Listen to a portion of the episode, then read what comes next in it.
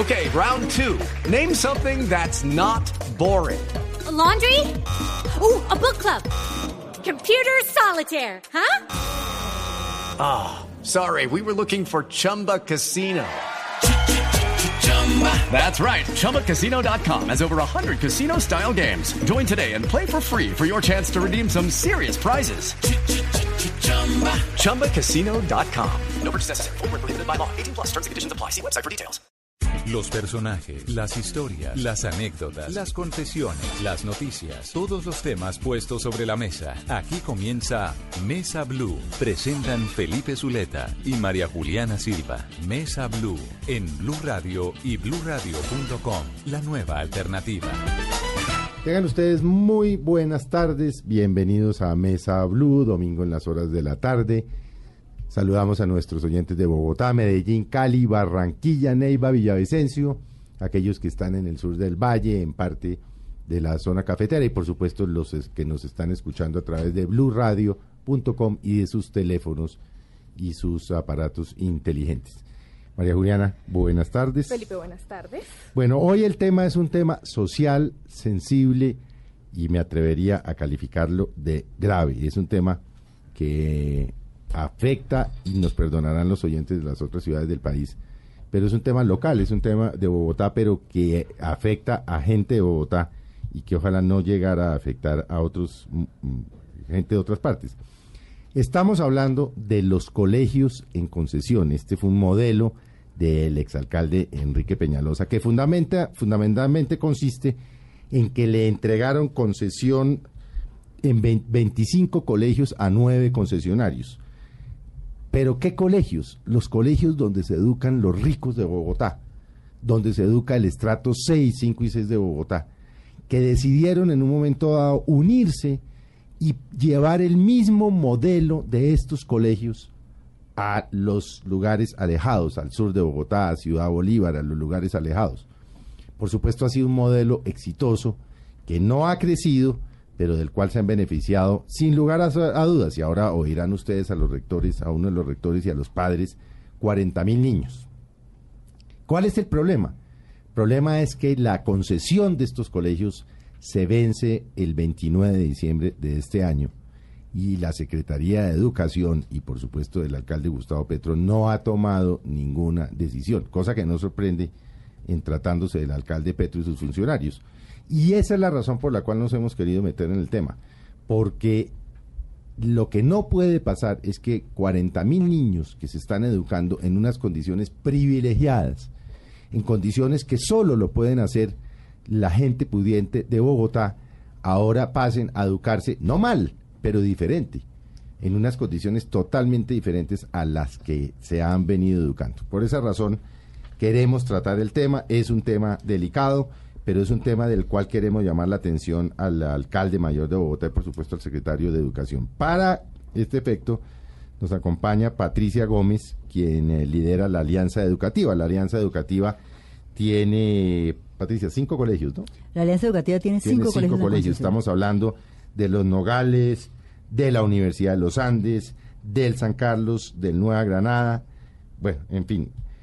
Y también nos acompaña Mónica Echeverry, que es la que hoy viene en representación del equivalente al gimnasio moderno de Bogotá, que es el colegio de Sabio Caldas en Ciudad Bolívar, para que nos cuenten qué está pasando y qué va a pasar. Y vamos a hacer ese llamado de atención. Empecemos con Patricia. Arranca, María Juliana. Bueno, eh, ¿hace cuánto está funcionando este, esta idea de los colegios en concesión? ¿Cómo se creó? La idea de los colegios en concesión empezó en el año, entre el 99 y el 2004, eh, que en esas, en esas fechas se adjudicaron 25 colegios que están en la periferia de la ciudad para atender la población más pobre de esos momentos. Eh, en un cordón que rodea la ciudad para recibir a la población desescolarizada eh, de, lo, de que estaba en las condiciones más vulnerables de la ciudad en ese momento. ¿Desde ese momento se ha renovado este convenio o a cuántos años se hizo? Eso, ese convenio se hizo desde el principio a 15 años, o sea, los colegios en concesión, los que recibieron... 2009, 2014, ahí están los 15 años. Exactamente. En el caso de nosotros, nosotros empezamos en el 2000 y tenemos los colegios desde el 2000 hasta diciembre del 2014. Bueno. ¿Cuál es la ventaja de educarse en un colegio de estos? ¿Qué ventaja competitiva? Ah, ah, debemos hacer ah, una aclaración. Yo no soy mucho de meterle estadísticas, pero estos 40 mil niños y jovencitos que se están educando en estos colegios concesionados equivale creo que al, eh, 1%. al 1% del total de la población de, de- de- de estudiantes de Bogotá. Equivale también al 4% de la, de la educación pública de Bogotá. Esto es educación pública, Felipe. Lo primero que, quería- que quisiera dejarte claro es que esta es educación oficial, es una forma de educación oficial que pretendió atender a la población más vulnerable de la, de la ciudad. Pero esta educación pública es totalmente gratuita, para ah, no, los no, no, no, estudiantes. claro, no, eso es partiendo de la base. Es una educación es pública con participación de los privados para, para traerle su conocimiento generosamente a la ciudad. Sí, no, eso, eso es perfectamente claro. No es que los niños de allí vayan a pagar lo, del- Para nada. No, lo que no, pagan es- los es- muchachos del Nueva Granada, Eh, del moderno. tiene- las condiciones básicas de lo público es total gratuidad. Lo segundo, que tú no tienes elección, que no puedes decir que una persona entra o no entra, sino las personas por cupos asignados por la Secretaría, todas las que vivan cerca al colegio y que sean CISBEN uno o dos, tienen derecho, por derecho propio Sí. en la entrada a este colegio. Sí, como entrar a cualquier otro colegio Como entrar público a cualquier otro colegio público y esto es educación pública. Bueno. ¿Qué pasa? ¿Qué está eh, Tengo entendido que ustedes se han reunido mucho, yo no sé si Patricia Mónica contesta, con unas mesas, como mesas de diálogo, de concertación, de trabajo con la Secretaría de Educación. ¿Por qué a, a tan pocos meses? Porque estos contratos se deben resolver a septiembre. En septiembre se tiene que haber tomado una decisión. ¿Qué está pasando? ¿Hay un carácter ideológico? Me lo temo, eh, de parte del alcalde que considera que los privados no tienen por qué manejar la educación pública. O sea, ¿qué está pasando? A ver, yo, a mí me gustaría contestarte de la siguiente manera. Eh, es una responsabilidad de la Secretaría de Educación mejorar la calidad de la educación, ¿cierto? Sin lugar Y es una responsabilidad defender cualquier colegio y cualquier esfuerzo que demuestre calidad y que le dé ventajas a los usuarios de esos colegios. Este es el caso de los colegios en concesión. O sea, tú tienes unos colegios que atienden población, eh, eh, pues como ya dijimos, eh, educación oficial y población en la periferia de la ciudad y que los resultados de estos colegios te muestran que, eso, que ahí hay una calidad importante, sobresaliente, eh, mejor que la mayoría de, la, de los otros colegios de educación pública. Entonces es una responsabilidad de un secretario de educación defender todo lo que sea calidad de educación pública.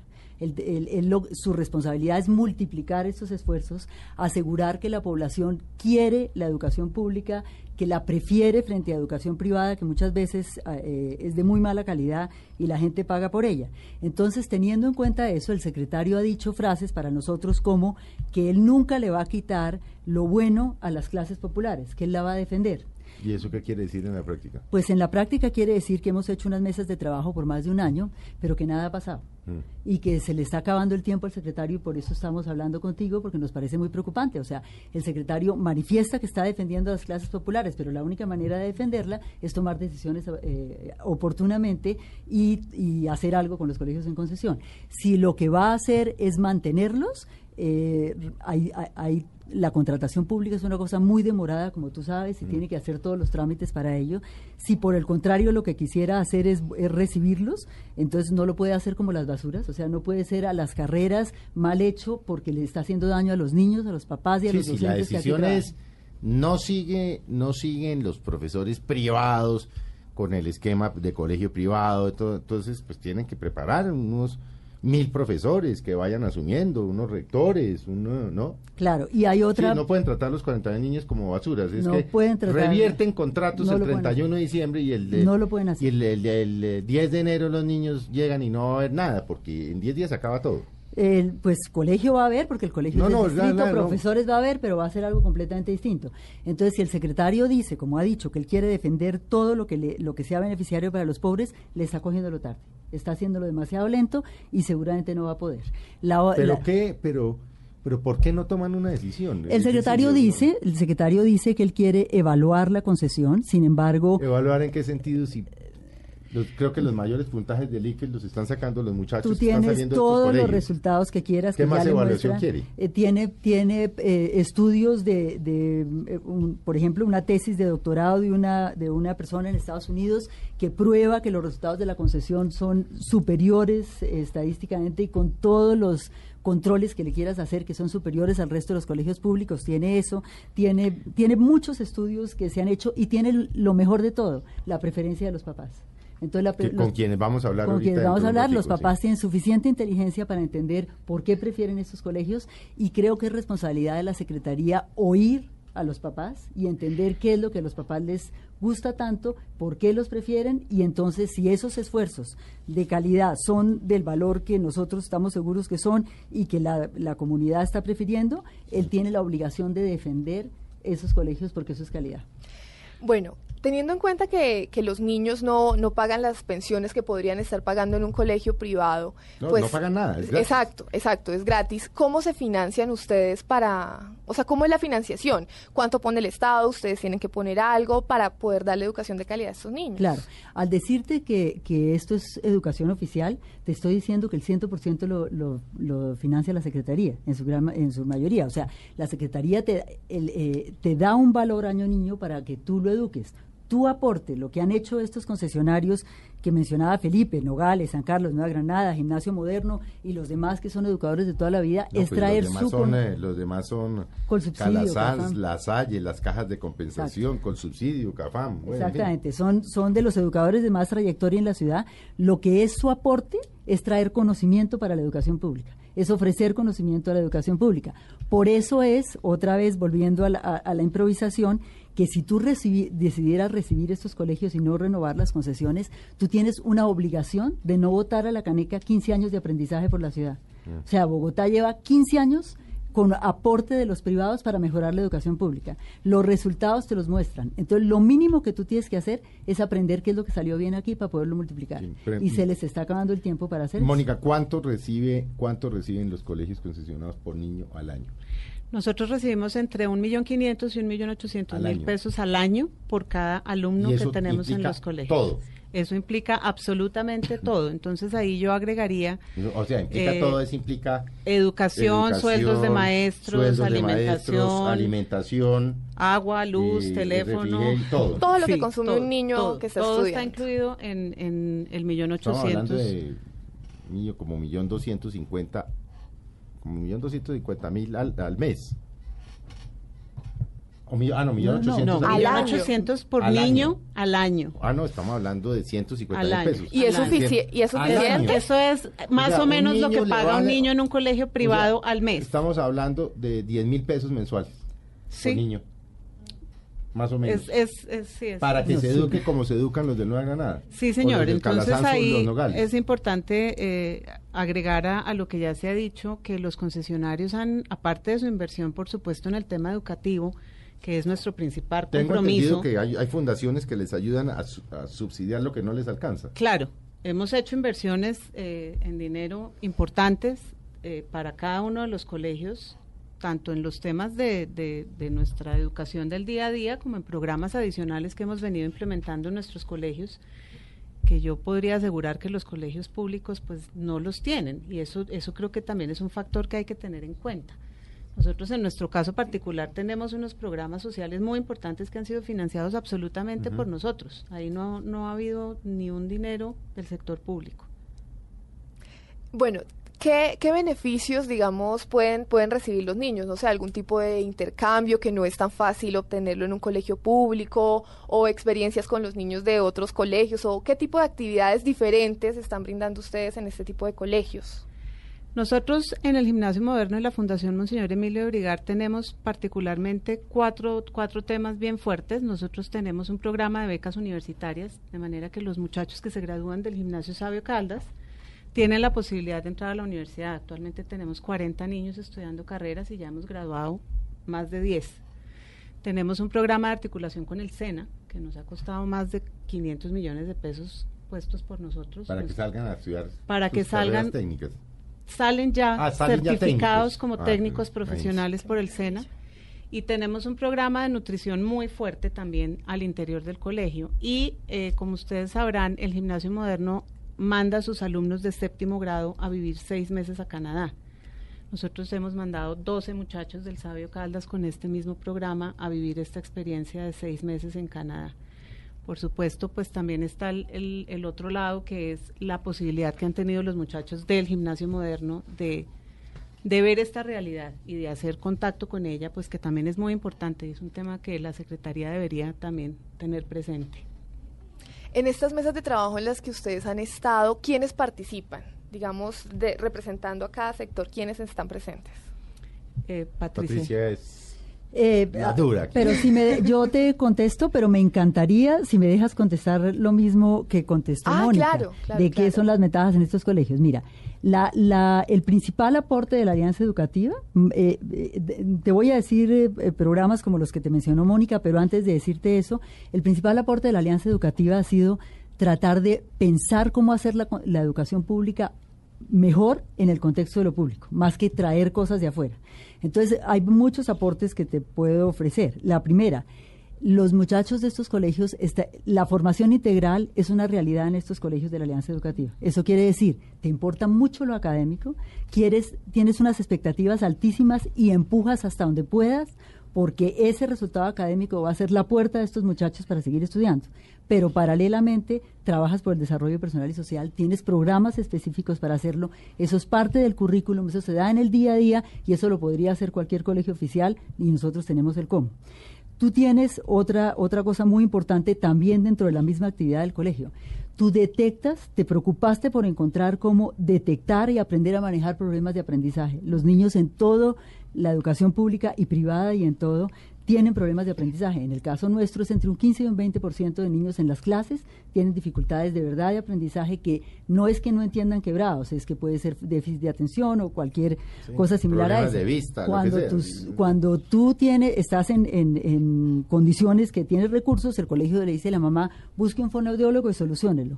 Eso no es la condición de nuestros niños. Entonces tú te encargas de detectar eso y de ayudarle a esos niños para que ninguno se frene en su logro académico por esas problemáticas. Y encontraste cómo hacerlo y dentro de la misma actividad del colegio ese tipo de cosas pasan. Tienes y, y pusiste como una necesidad para, para atender a esta población tener una comunidad totalmente centrada en los resultados de los estudiantes. Eso quiere decir, los docentes, el rector, los papás, todos tú los vinculas y los centras en el proyecto de vida de los estudiantes. Todo el mundo participa. ¿Cuál es tu aporte? Encontrar eso, ¿cómo se puede hacer? Se puede hacer en la educación pública, pero normalmente así no, pasa. Y entonces lo que estás haciendo es mostrar cómo se puede hacer todo eso. En adición, tienes otros programas estilo lo que te estaba mostrando el, moderno. Tenemos intercambios con los colegios que llamamos gestores, o sea, con Nogales, San Carlos y Nueva Granada. Esto pa- hay, hay actividades pedagógicas donde todos trabajan a la par, independiente de cuál es su nivel socioeconómico. Lo haces en actividades de ciencias sociales tipo modelo de Naciones Unidas, lo haces en unas actividades los sábados donde nuestros muchachos mejores de nuestros colegios van a los a trabajar con los mejores de los otros y hacen intercambios. O sea, tienes muchas modalidades, Es estrategias. integrar la pero sociedad a través es de la educación. Una manera de unir Sí. mundos, es una manera donde todos progresan, los de estratos altos, los de estratos bajos, Todos porque estás todos. unido alrededor de, de estrategias pedagógicas, no de qué capacidad económica tienes. Sí. Yo, ¿Ok? yo- yo- Además de eso, yo me uno a eso también, Exacto. al- al- a la posibilidad de que ellos compartan a través de temas académicos Exacto. y pedagógicos y no sociales. Además de eso, tra- eso, trabajas- eso crea un Sí. vínculo muy Ahora, fuerte. Un oyente eh, malicioso, y como yo soy un malicioso periodista, se preguntaría, ¿hay algún lucro en esto? Cero. Me, me encanta No, que ninguno. lo preguntes porque la No, hay- porque yo de ¿sí? malicioso diría, ah, no, eso, Sí. es- eso debe ser que estos tipos allá del moderno y de los nogales... No. No, y eh, mucha gente puede pensar eso. y- se cogen se cogen la mitad Sí, del millón ochocientos. Exacto. Por eso les Para- pregunto, para es hablarte del- para hablar- Pero, pero, no, puede, pero puede haber gente. No, de hecho, puede haber este, este ha sido uno de los temas que la, que la Secretaría Pero- ha planteado en sus mesas de trabajo, eh, que, que los colegios en concesión eh, pues son un negocio para los concesionarios. ¿Negocio de qué? ¿Cómo? Y el negocio no lo hay, es que no puede haberlo. Si tú haces las cuentas, eh, no, Pues no, es que no existe la dicen, posibilidad de que haya un, millón negocio ochocientos Al por niño, año. ¿no? por año. por niño al año. Sí. Eso vienen a ser 150 mil mensuales. Sí. Bueno, y de ahí tiene que pagar todo lo del todo. Todo. Educación, Los maestros. atención, maestro, alimentación, refrigerio, por 150 mil pesos. Sí, sí, lo que sí. estamos hablando. Sí. ¿De dónde puede quedar plata? No, no queda. Además, me, me No, gustaría pregunto, hacerte una comparación, tomando cifras del mismo secretario de Educación, dicho por él a nosotros en sus mesas y dicho igualmente en el Consejo de Bogotá, donde obviamente él, él fue a hablar de la concesión citado por los concejales. Él dijo, a mí me cuesta un niño en jornada extendida, que se llama Las 40 Horas, es el nombre del programa donde él extiende la jornada, a mí me cuesta un, un niño entre 3 millones 700 y 3 millones 800. A Al nosotros, año. Al año. Al año. A nosotros por esa jornada nos pagan un millón novecientos. O sea, tú estás Entonces, eso es lo haciendo que se llama jornada única, ¿no? jornada única. Es decir, eso es que de 7 a 3, de 8 a En 4. el caso nuestro, de 7 a 2 y media de la Sí, tarde, que y es lo que piden a actividades, grito los papás de Bogotá, que fue Exacto. lo que prometió el y el actividades alcalde, y eso tampoco extracurriculares pasó, pero bueno, eso- y actividades extracurriculares hasta las 4. Sí. Entonces, lejos de ser un negocio, le estamos haciendo un gran ahorro al O distrito. sea, si a él le vale tre- 3,700 a ti te en pagan extendida, a ti te niño pagan del distrito, la mitad. ustedes le pagan la mitad. la Entonces, mitad. ¿dónde Sí, está el negocio? En, en- no es negocio, lo estás haciendo es por, en el caso de la alianza, porque No, en quieres todos, ayudar En todos los casos, en sí. todos, pero al- de- con diferentes móviles y todos buenísimos y todos le sirven a la ciudad. En el caso nuestro era aportar aprendizaje a la educación pública, ayudar a contribuir a, mejo- a mejorar la educación. De pública. hecho, uno de los, una de las obligaciones que trae el contrato de concesión para los colegios concesionarios es replicar el modelo educativo de sus colegios privados a estos colegios públicos. Y pues eh, eh, ese, ese es el móvil, es el, el motivo y es el, el, el motor que tenemos todos de poder trasladar a estos colegios públicos este modelo que ha sido tan beneficioso Sí, para pues yo nuestros oyéndolas, muchachos por supuesto, privados. yo no conozco los colegios en concesión, pero uno oyéndolas diría, hombre, el ideal sería que todos los colegios oficiales, los públicos, fueran concesionados. Claro. Tampoco, Sí, no. tampoco, ¿Por qué? tampoco, pues, por varias Sería, razones. sería un boni- es un bonito ideal, ¿no? Tú lo que necesitas, y, estoy, y en eso estaría de acuerdo contigo, es que todos los colegios oficiales funcionaran con calidad. Entonces, lo que tú necesitarías más es que, todo, que todos los colegios oficiales se contagiaran de las buenas prácticas de los colegios que tienen que resultados de fueran calidad. aprendieran de ustedes. De nosotros y de otros colegios públicos, de los tradicionales, que también tienen buenos resultados. Son poquitos, Sí, pero hay los hay. Entonces, de sí. todos esos que están dando buenos resultados, la obligación es aprender. Lo que no te puede pasar es acabar con la concesión sin haber aprendido y votar a la caneca 15 años de aprendizaje. Porque aquí hay muchos conocimientos. Las, eh, si te miras, si, si te fijas en las plantas de personal, las plantas de los colegios de concesión no se dañan, son impecables, viven perfectas después de 12 y 14 años. Los colegios públicos Está- tradicionales estamos hablando de las instalaciones. de las instalaciones. Planta física, Son, sí. Planta son del distrito, son de ellos, Sí. lo- ellos la construyeron, tú tienes la obligación de mantenerlas bien y eso es impecable. Y los colegios públicos tradicionales, en dos minutos las plantas están desbaratadas. Porque Entonces hay ahí una- hay otro aprendizaje. Pues porque hay una gran diferencia y es que ustedes finalmente, el rector o el administrador, yo no sé, sale y dice, arreglen eso y lo arreglan. No, Eh, o- no, eh, el ah, bueno, distrito, sí, el- claro, sí, en el distrito tiene que salir el rector a ir a la secretaría para que abra una licitación que tiene que pasar por unas manos por unos contratistas corruptos para que le paren la pared. Pero hay una mejor que eso. no, es no. tú tienes, como tú tienes la, eh, contractualmente y te vigilan y todo, Sí. tú tienes la responsabilidad de tener eso bien. Tú haces algo mejor que lo que tú estás diciendo. Es que tú educas a los niños y a, los, a Para la que- población de todo el mundo que para que la Para cuiden. que lo quieran y lo Entonces, sí, respeten. Cuando se Mucho dañe, tú mejor. dices, vaya la regla. Pero es mucho más que eso. Es que tú has, eh, como parte de toda esa comunidad queriendo un colegio, eh, la comunidad cuida al colegio. ¿Sí? Y ahí tienes algo mejor que, que vaya y arregle. Mónica, ¿qué pasaría en caso de que no se renueve el contrato de concesión? ¿Qué pasaría con estos colegios, con estos niños? Primero hablemos de los plazos, Mónica. O sea, ¿cuál es el plazo límite para que la alcaldía, dentro de lo que la ley y los procedimientos y la burocracia, Diga sí diga o no. Sí o no.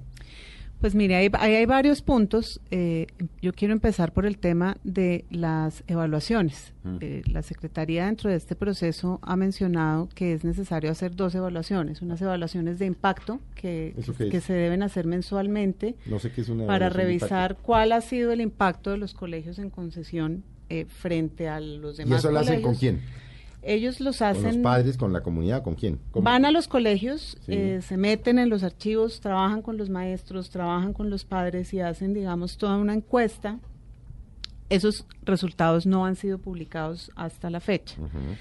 La segunda evaluación era una evaluación independiente que se ofreció contratar para hacer una ya una evaluación general de todo el programa de las concesiones con miras a tomar una decisión frente a si se iban a renovar o no se iban a renovar las concesiones.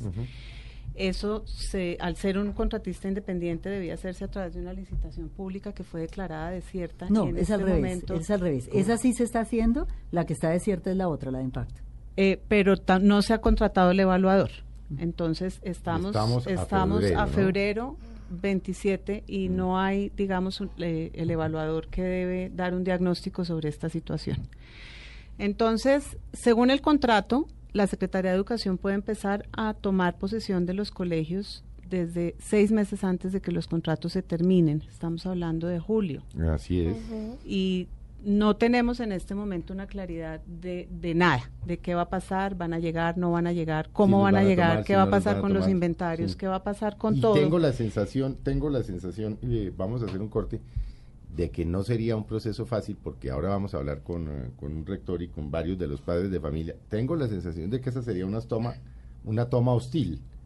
Porque la impresión que tengo por las, no, no los he oído hablar, por las expresiones que están haciendo aquí los padres y los padres y las madres de estos niños, es que van a defender eso a capa y espada. Sí, no yo es creo que que esté sí. promoviendo la violencia, pero me da esa sensación. Vamos No. a hacer un breve corte comercial y ya volvemos con ustedes en Mesa Blue. Síganos acompañando, como verán es un tema muy importante, es un tema muy eh, interesante para eh, estos niños que viven en Bogotá. Continuamos hablando del futuro de los colegios en concesión de Bogotá, en Mesa Blue.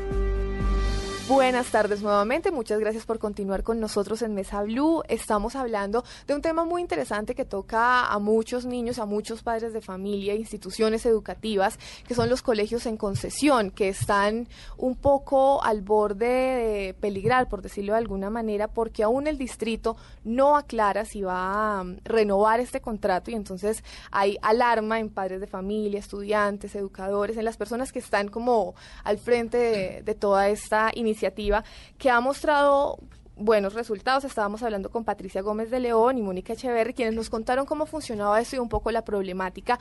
Ahora vamos a hablar con algunos padres de familia eh, y con, el, con uno de los rectores de estos colegios estamos con el señor Diego Ramiro Castro, él es el rector del colegio Miravalle, que queda en Usme.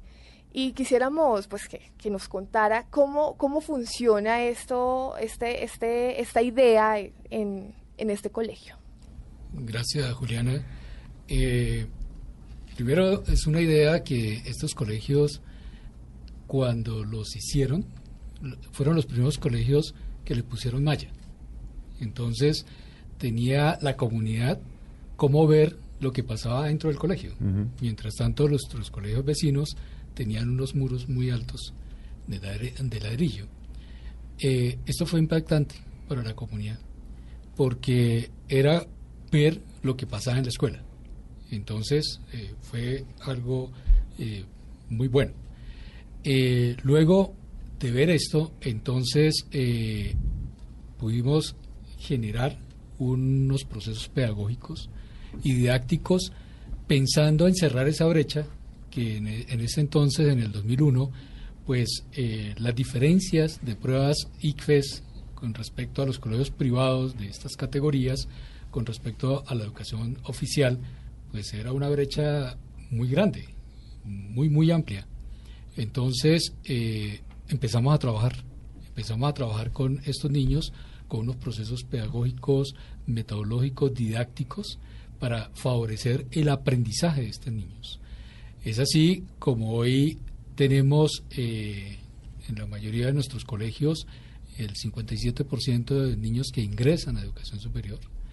Tenemos, eh, al igual que las otras concesiones, eh, articulación con el SENA, con todos estos programas de ciclos propedéuticos, porque nosotros somos unos convencidos que los niños para poder hacer la transformación de esos contextos está en lo académico. Y en lo académico es proyectando a estos niños a ser mejores ciudadanos. Por eso ese juntar mundos que comentaba Patricia y que comentaba eh, personal moderno, Mónica. eh, eh, Mónica. Mónica, entonces ese juntar mundos nos construye ciudadanía. Y, y es posible, y le, le enseñamos a los niños que sí es posible obtener cosas, no por otros medios, sino por el medio de, de educación, eh, creyendo eh, en lo académico que podemos obtener muchas cosas. ¿Cómo acceden el rector y los profesores Accedemos a... a- para, para entrar a educar en estos colegios? Ah, bueno. Entonces nosotros eh, somos contratados por las concesiones, por las organizaciones que lideran las concesiones. En el caso de Alianza Educativa, nosotros somos contratados por la Alianza Es un régimen privado, punto. Para nosotros, eh, eh, el- todo el sistema de profesorado, de- de directivos docentes, somos privados. Eh, bueno, y, y quiénes, o sea, ustedes reciben el sueldo y todo esto por parte de estas alianzas o ustedes tienen que hacer algún, alguna comunicación directa con el distrito o los llaman a reuniones o algo así. No. Nosotros eh, somos un régimen privado Sí, trabajan como cualquier colegio privado. con la, con la diferencia eh, salarial. porque nosotros iniciamos con el antiguo estatuto docente que iba hasta la 14 categoría, 14 y en el 2003-2004 surge el nuevo estatuto docente que nos da una brecha muy grande. Sí, en ese entonces, eh, en la alianza eh, particularmente, se creó un estatuto interno de, para subir y llegamos como hasta la décima categoría. Entonces estamos en igualdad de condiciones. Pero cuando surge el nuevo estatuto docente, pues la brecha es muy grande porque uno, un maestro nuestro, pues está en mucha desventaja con respecto a, a ese salario que, que ofrece el nuevo estatuto. María Juli. ¿Qué diferencias hay de pronto antes de, o sea, en este colegio, antes de entrar con la, con, con la idea de la concesión y después? ¿Qué diferencias han encontrado ustedes en los resultados? Ah, bueno. Pues en los resultados iba- eh, hemos ido creciendo paulatinamente. En este momento, en este momento, podemos decir que los niños que están en 11 son nuestro producto, porque son los niños que empezaron en cero grado y en este momento ya están en 11 grado. Entonces son los niños nuestros. Eh, el impacto que ha tenido, pues eh, ahora lo manifestarán los padres de familia, eh, se marca la diferencia. Eh, es decir, nosotros tenemos solicitud de cupo por más del 50% de la capacidad O que sea, ¿tienen, tenemos. ¿Tienen promedio mil, mil cien niños? 1.200 niños, Sí. en el caso del Colegio de Miravalles, 1.240, y tenemos cartas de 700 cupos que nos Que están, están pidiendo pidiendo todos los porque es- días, y, y- tenemos hasta tutelas por, por eso. Porque no lo reciben. porque Juli, no lo ¿quiénes. ¿quiénes son los padres de, de- de familia que nos acompañan? Bueno, estamos con el señor Marco Antonio Hidalgo. Quisiéramos preguntarle, pues, que nos cuente eh, ¿Cuál- cuántos, cuál cuántos hijos, cómo ha sido Marco la Antonio? experiencia con los niños. Con, con los niños y, ¿Y los en qué colegio ¿Y en está? qué colegio están? sí? Muy buenas tardes. Eh, el colegio se llama Jaime Garzón Forero. Ese colegio ha sido eh, el modelo de la, de la zona de Kennedy. Ese colegio nos ha traído muchas garantías, sobre todo la educación que tenemos en ese colegio, porque tenemos los, los niños estudian hasta las dos y media de la tarde, jornada continua, y es más, tenemos el, tenemos los refuerzos como es mm, el SENA, como es la universidad, el, y hemos tenido para los talleres que tenemos con los padres de familia y los niños, eh, los, los, los docentes son muy profesionales y por eso es que nosotros vamos a defender el, vamos a defender estas convenciones porque eh, no más por la calle los niños lo demuestran la educación que tienen a los otros a los otros colegios no es que estemos diciendo que no es la educación de los colegios distritales también pero pero es que se ve el cambio que tienen los niños que van de, de por Cali nomás. Entonces nosotros por eso es que estamos preocupados en este momento mirando la situación que, que, que tenemos con estos 40 mil niños o 45 que van a quedar de esos 25 colegios en Concepción que no hasta el momento el señor, el señor alcalde y el secretario de educación no no nos ha demostrado ninguna ninguna solución. Qué va a pasar con, con estos colegios porque ante eso nosotros estamos ya eh, nos estamos nos estamos organizando como padres de familia de, de- de esos 45 niños para ver si no nos dan una solución de aquí al de aquí a junio que es lo máximo que podemos tener esa de esa educación porque es que la educación de, de esos colegios es superior Es que lo veo que habla con un orgullo del Está colegio. muy Del colegio. convencido. Y podemos Este Jaime eh, Garzón equivale a qué, a qué colegio de, Él es el- a qué colegio privado. al colegio de Alianza. Ah, es, es del grupo Alianza, o sea, podría ser los Nogales o, no, o de cualquiera de Nogales, estos. Nueva Granada, la Universidad de los Andes, Sí. donde nos están dando ese, ese apoyo a nuestros hijos, porque si nosotros nos ponemos a mirar, ningún colegio de, de- de los de, de- de los demás colegios del distrito no tienen esa capacidad que ha tenido estos colegios para para darle esa capacidad a nuestros hijos hasta las seis de la tarde que que, que estudiamos que estudian nuestros hijos Sí, capacitándolos que en, después- el, en el Jaime Garzón Tengo entendido que después de que acaba lo académico quedan con, con actividades extracurriculares hasta las 5 y 6 de la tarde. 5 y 6 de la tarde, como es el SENA, como es Saber, como es el minuto, el- la Uniminuto.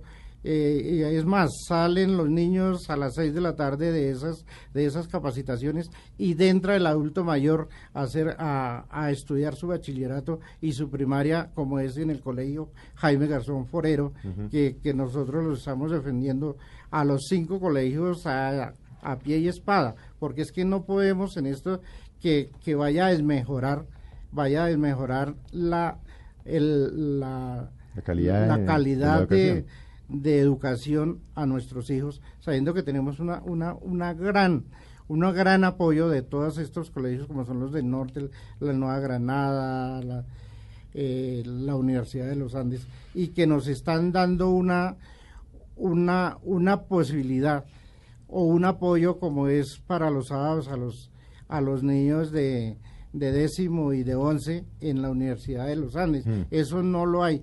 Entonces que yo invito al señor secretario de Educación, lo invito muy especialmente que, que mire esa calidad y mire esa, esa posibilidad para que lo tengamos en el mismo en el mismo en el mismo sistema en los colegios del distrito. Porque él dice tengo no sé cuántos y el señor alcalde tantos mm, planteles para para llevar esos niños pero a dónde a dónde están si no los hemos visto que empiecen a, hacer esos planteles para que nuestros hijos tengan ese beneficio que tienen en los colegios de Concepción. ¿Cuál es el, el- problema de quitar eso? No, antes digámosle a, a- nuestro a nuestra comunidad, a nuestros padres de familia que, que les vamos antes a, ayudar con más eh, con más eh, colegios en casa, porque es que los colegios que hay del distrito no alcanzan para todo el, el, el mundo que hay de niños en, e- en el momento. Es el caso de algunos niños que, que hasta el momento no han podido entrar a estudiar, como son los algunos niños de jardines, algunos niños de, de que se quedaron de cerito, porque no hay la capacidad del, del no hay a dónde, no hay a dónde. Mm. Bueno, Porque no va, no va a dejar usted hablar a, su- a los otros padres A de los familia, otros padres. Porque es que lo, lo podemos Es que hablar lo veo con que orgullo. No, no, yo con sé, lo- se le ve, se le ve, pues que... que, que esa capacidad que nosotros tenemos, ese colegio que, que tenemos es muy excelente, excelente para todo. Los profesores, el profesorado es magnífico, es, es una excelencia de, de- de profesores y todo el mundo. Y por eso es que los niños no quieren, no quieren ni salirse del colegio a las seis de la tarde, Bueno. porque es- están amañados. En Bueno. cambio llegan de otros colegios, no dicen vamos y ya salimos. Hmm. Muchas Bueno, gracias. estamos a usted. Estamos también con la señora Marta Quesada eh, y quisiéramos saber eh, su experiencia, cómo se siente, ¿Dónde cómo se sienten los niños, qué se colegio siente, qué es. colegio es? Acuérdese que tiene otras mamás y papás aquí, ¿no? He recibido con mucho orgullo esta invitación. Eh, somos eh, unos papás muy inquietos con esta situación. Mm. Mm, no venimos a dar pues el perfil que ya todos conocemos, pero sí a destacar ciertas cosas de estos colegios. Y como dice Marquitos, con el corazón. Eh, aparte de ser representante de los papás, también soy representante y vocera de unos niños que aman su colegio. Mm, el modelo de educación de las alianzas es excelente. Es un modelo donde enseñan a pasos agigantados a los niños. Eh, son formados como líderes, es algo impresionante. Ellos son unos líderes natos, se defienden en las áreas que, que tú les coloques, ellos se defienden. El hecho de ser jornada única les permite a los niños tener menos tiempo de ocio en su casa. Comparten muchísimo en el colegio. No existen los paros. Eh, hay, problemas, hay programas complementarios en las diferentes áreas, que eso es muy importante. Eh, refuerzos a aquellos niños que están en bajo nivel. Eh, hay una menor tasa de diserción, deserción, perdón. también existe mm, un buen desempeño en sus pruebas, a ver, que eso también es algo que nos llevamos con mucho orgullo. Tenemos también una relación, una reducción en los problemas de convivencia, en los problemas de agresión, de matoneo, de consumo de droga, algo que no podemos ocultar, algo que es público y pues que nuestro colegio lo ataca en cada punto neurálgico. Son neurálgicos profesores, directivos, coordinadores. Es impresionante el trabajo que ellos tienen allí. El nivel educativo es competente, eh, llevan un perfil para los intercambios, utilizan eh, estrategias pedagógicas existen valores tanto para los hijos, para nosotros como padres. Hemos sido también educados, nosotros también tenemos nuestros horarios para entrar a las reuniones de padres. Nos gusta que, así como le exigen a los niños, nosotros como papás seamos modelos para nuestros hijos. Eh, el sentido de pertenencia de esos muchachos es impresionante. No quieren salir. no quieren salir, aman su colegio. Eh, el liderazgo, el liderazgo del rector, el liderazgo del rector, de sus coordinadores, es, es muy bueno. Eh, ¿Aquí de qué colegio estamos hablando? ¿En qué colegio eh, está? Jaime Hernando Garzón Forero. Ah, es que aquí vienen dos. el colegio de claro, Kennedy. Sí, es que es un apoyo integral. No, pero pues es que además estoy seguro que todos son igualitos. Ustedes están representando pues a miles de padres, por entre otras cosas. Claro Sobre todo que el impacto de los niños en la casa, en el colegio y ante la sociedad, como lo decía la señora Patricia, es, es un modelo que definitivamente no queremos que se acabe. Bueno, estamos también con la señora Diana Tocora. Eh, quisiéramos también, pues además de conocer la experiencia, que nos cuente eh, qué opinan, qué opinan, digamos, los, los niños de, de esta situación. También ellos cómo, cómo se sienten al respecto de que están como un poco en el limbo, ¿no? Sí, buenas tardes. Eh, los niños, los niños están muy preocupados con el cuento de que nuestro colegio se va a acabar. ¿Cuál colegio es Diana? Estamos hablando del colegio Miravalle. Zona Quinta de Usme. Zona Quinta de Usme, del, el, del rector, Diego, Diego Ramiro. Sí, eh, yo soy del Consejo de Padres. Eh, me, he destacado mucho en el colegio, entonces los niños y los papás, ¿qué pasó, señora Diana? ¿Cómo va? Porque yo sí he tenido varias reuniones, nos hemos reunido, hemos ido, la última vez fuimos a la personería, estamos muy con el cuento de que qué va a hacer, mm. nuestro colegio va a seguir, pero ellos se preocupan porque ellos adoran a sus profesores. Entonces, imagínense que llegara, no, en junio no, tienen 40, 50, 100 profesores nuevos Imagínese el impacto de nuestros hijos. Mm. Mire, yo tengo la niña y tengo un muchacho que se ingresó ya de ahí de 11 y él todavía va y habla con los profesores como si fueran sus profesores. Todavía los quieren. Pero además no solo eso, cambiaría todo. Todo. No solo el cuerpo de profesores puede estar equivocado, cambia, va a cambiar los contenidos. de contenidos, el tema de alimentación, que es fundamental el tema de la educación, porque ellos vienen educando jugando. Un mm. niño aprende más jugando y no es igual que la M con la A, sino la educación de ellos es tan bonita que lo que dice, los niños no quieren salir de los colegios. Los niños quieren, no, si ellos le dicen hay que ir un sábado, para ellos son felices. Ellos no es que, no, qué aburrimiento. ¿A qué hora entro al colegio? Sábado, colegio salen felices. No, ellos son felices, ellos son encantados. Además, la cuestión, lo que digo, la nutrición, todo mundo anda. Y lo mismo, nos educaron muchísimo a nosotros como padres para tener, estar muy pendiente de nuestros hijos. Porque los, las escuelas de padre, a todos los padres, como es una zona quinta de Usme, usted sabe que igual por, por la zona lo dice, nosotros los papás somos tan organizados tan organizados, llegamos puntuales, salimos puntuales, eh, estamos muy pendientes de nuestros hijos, alrededor cuidamos nuestro plantel, porque nosotros cuidamos el plantel. Entonces imagínense nosotros queriendo, no, es que mañana se acabó la educación, porque nosotros, yo, nosotros lo que queremos es que nos dejen nuestros profesores que no llegue a decir él, no, pues entonces le mando... No solo eso, sino por lo que decían Patricia y Mónica, es que es, no solo es el profesor, es todo el Todo el sistema, conjunto. todo el esquema, Todo el todo lo que han aprendido en 15 años, que no lo vayan a todo lo que construimos en 15 años, porque yo fui una de las que inicié, el colegio inició, inició la concepción, porque cuando inició el colegio, se- iniciamos con ellos. Iniciamos con el Colegio Miravalle y de cero, mire, ellos nos dan tanto, mire, es tanto que ellos nos dan los libros. Ellos los libros que nos los dan, nos los, me dicen, mire, aquí están los libros para que su hijo se eduque, cuídenlos. Nosotros como papás cuidamos todo, queremos tanto el entorno y yo sé que son todas las 25 concepciones que tenemos, yo sé que porque me he enterado lo que es Canfán, con subsidio, la educación es excelente. Mm. ¿Cómo nosotros, cómo él nos va a decir como lo de las basuras? Se acabó. O sea, él cómo pretende que nosotros vamos como papás a racionar. No, estamos si no reaccionando No educadamente. estamos hablando de recoger basura, estamos hablando de 40 Eso es lo que él va a hacer, pero es que a donde vamos, vamos a llegar allá. Estamos hablando de que nosotros igual no vamos a, a dejar las cosas así. Lo estamos haciendo dedicadamente porque como la concepción no lo ha hecho, saben, nosotros tenemos que hacerlo por, los, por las mejores vías. Pero al llegar los términos, no sé qué irá a pasar porque la verdad somos muchos. Bueno, y estamos con una última de las mamás, la señora Adriana Tibavija. También queremos escuchar qué opina, cómo se siente al respecto y que nos cuente también de su experiencia con este, con este estilo de colegios. Eh, muy buenas tardes. Eh, doy un agradecimiento también pues por la invitación, pues, por la preocupación de, nuestros de colegios. todos nosotros. sí, claro. Pues a ver, les comento, eh, nosotros como Miravalle estamos, y, a- y también los otros colegios que hemos tenido la oportunidad, o he tenido la oportunidad de, de estar en varias reuniones que, que la Secretaría de Educación ha hecho estudios, estamos muy, muy preocupados por lo que ya se va a terminar nuestra concesión. Eh, los alumnos y los papitos estamos demasiado preocupados. Queremos, la verdad, una respuesta clara con el secretario de Educación porque él viene dando entrevistas y entrevistas y vea, ya este año ya como tal va a cu- culminar.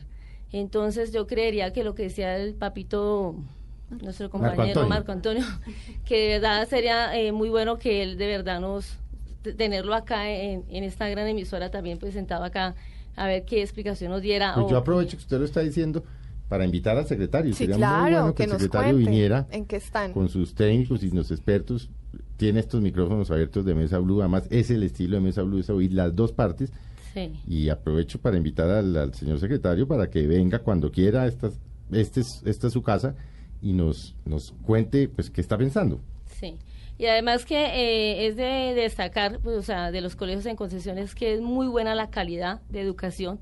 Nosotros que, o sea, que como papás queremos decirle a él que, que sea es, nuestros colegios un eje entre los otros colegios distritales. En ningún momento pues uno está eh, diciendo que los distritales también no tengan su buena educación, sino que ahí se maneja, son muchos los paros. em, Sí, y eh, que- aquí nuestra jornada es la, la jornada muy buena porque es una jornada única eh, y después de la jornada única los niños tienen refuerzos académicos, tienen eh, también talleres de talentos que es de danza, de, de, de, de, de cultura y mm, yo también quisiera destacar que eh, me siento muy homenajeada porque mi hijo, mi hijo es un egresado de, de, de allá, ya lleva dos años que, que, que, que salió de Miravalle y él está estudiando en la Universidad Dis- Distrital, está estudiando matemática pura Bueno. y cuando él estuvo allá en, en Miravalle ocupó el primer puesto en las Olimpiadas Matemáticas. Bueno, pues muy alarmante todo esto. Ojalá el secretario de salud, ojalá el señor alcalde, de verdad hagan una tarea juiciosa, traten de salvar los colegios en concesión, aprendamos de las cosas buenas y no como siempre nos pasa que se destruye lo bueno eh, por razones diferentes.